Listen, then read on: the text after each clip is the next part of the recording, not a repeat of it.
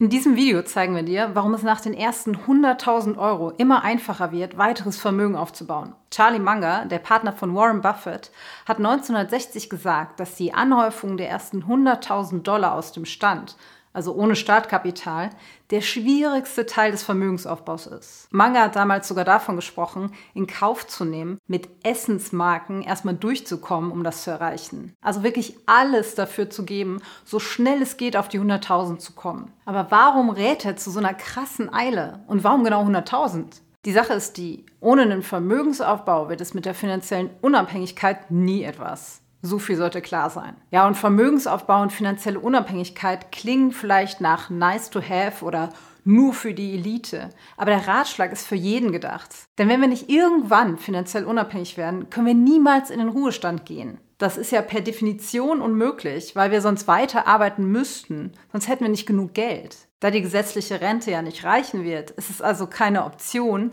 kein Vermögen aufzubauen. So, der Zeitdruck für die ersten 100.000 kommt aber daher, dass das, was wir für unsere finanzielle Unabhängigkeit sparen müssen, rasant ansteigt, je länger wir warten. Wenn wir also nicht frühzeitig anfangen, müssen wir immer mehr in die Hand nehmen, um irgendwann auch von unserem Geld leben zu können. Und die Freiheit, weniger oder nicht mehr zu arbeiten, die rückt dann immer weiter in die Ferne. Auf der anderen Seite müssen wir in Summe übers Leben deutlich weniger investieren, wenn wir rechtzeitig starten. Warum genau das alles so ist, schauen wir uns gleich an mit einigen Beispielrechnungen. Aber wie können wir denn nun den schwierigsten Teil erstmal schaffen und die ersten 100.000 Euro überhaupt aufbauen? Ja, vielleicht haben wir viel Glück, weil wir ordentlich was erben. Das wäre natürlich mit Blick auf das Ziel hier höchst erfreulich, aber vermutlich nicht das, womit die meisten von uns rechnen können. Der Weg, den wir aber alle gehen können, ist über unser Arbeitseinkommen, indem wir unser Humankapital nutzen und mehr Geld verdienen. Ja, und auch hier verhält es sich ähnlich wie beim Vermögensaufbau. Also anfangs ist das mühsam und wir machen vielleicht erstmal kleine Schritte, aber mit der Zeit Zeit werden wir immer selbstbewusster in unserer Arbeit, bilden ein wertvolles Netzwerk und bauen unsere Expertise aus. Und das zahlt sich dann mit der Zeit immer mehr aus. Ja, es wird einfacher für uns, mehr Geld zu verdienen oder ist zumindest mit weniger Aufwand verbunden, weil wir unser Fach immer besser beherrschen. Doch auch das höchste Einkommen bringt uns nichts, wenn unser Geld auf dem Girokonto liegt. Denn dort wird es durch die Inflation Stück für Stück immer weniger. Damit wir überhaupt auf die ersten 100.000 kommen können, müssen wir unser Geld so anlegen, dass es mehr wird und nicht weniger. Jetzt denken einige vielleicht an hochriskante oder spekulative Investments.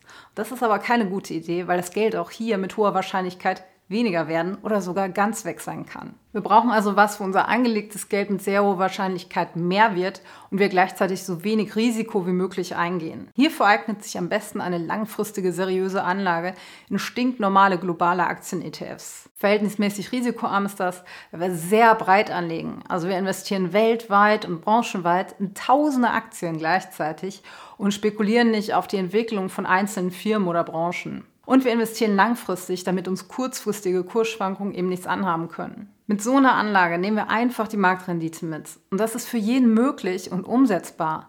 Und die wissenschaftlich fundierte Variante der Geldanlage, die von allen seriösen Stellen empfohlen wird. Wenn du im Detail wissen willst, wie das mit den ETFs funktioniert, schau dir unser Video hierzu an.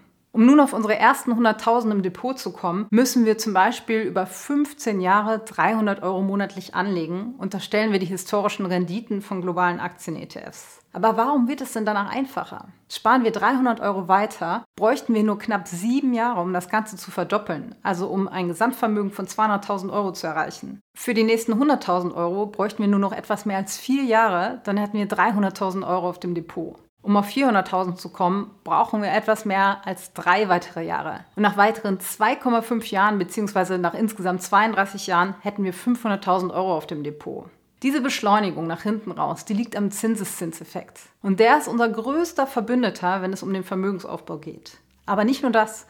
Wenn wir über 15 Jahre 300 Euro pro Monat gespart haben, dann haben wir mit hoher Wahrscheinlichkeit eine konsequente Spargewohnheit entwickelt. Wir sind also darin routiniert, regelmäßig Geld zur Seite zu legen und zu investieren. Den initialen Aufwand, eine solche Gewohnheit zu etablieren, den haben wir dann längst hinter uns und somit viel höhere Erfolgsaussichten, dass wir dranbleiben. Beim Vermögensaufbau ist es absolut entscheidend, dass wir so früh wie möglich damit starten. Wir haben ja gerade schon gesehen, dass der Zinseszins Zeit braucht, um quasi in Schwung zu kommen. Und wenn wir früher starten, müssen wir auch insgesamt deutlich weniger investieren. Schauen wir dazu mal auf ein weiteres Beispiel. Wenn wir keine 32 Jahre mehr haben, sondern sagen wir mal nur 22, bis die 500.000 Euro auf dem Depot sein müssen, dann müssen wir über 700 Euro im Monat sparen. Diese deutlich höhere Sparrate führt dazu, dass wir insgesamt fast 80.000 Euro mehr von unserem hart verdienten Geld investieren müssen, weil der Zinseszins nicht genug Zeit hat, um uns, wie in dem ersten Beispiel, unter die Arme zu greifen. Wir können uns das auch mal anhand eines ganz simplen Beispiels anschauen. Wenn wir bereits mit 30 Jahren 100.000 Euro auf dem Depot haben und danach nie wieder etwas investieren, sondern das Geld einfach nur liegen lassen, werden daraus bis zum Renteneintritt 1,6 Millionen Euro. Wenn wir die 100.000 aber erst mit 40 haben, werden daraus bis 67 nur fast 800.000 Euro. Also die Hälfte weniger, obwohl das Geld nur 10 Jahre kürzer liegen kann. Die Zeit ist also ein extremer Booster für alle, die bereit sind, geduldig zu sein, langfristig zu investieren und natürlich früh zu starten. Sie belohnt Durchhaltevermögen mit der Power des Zinseszins.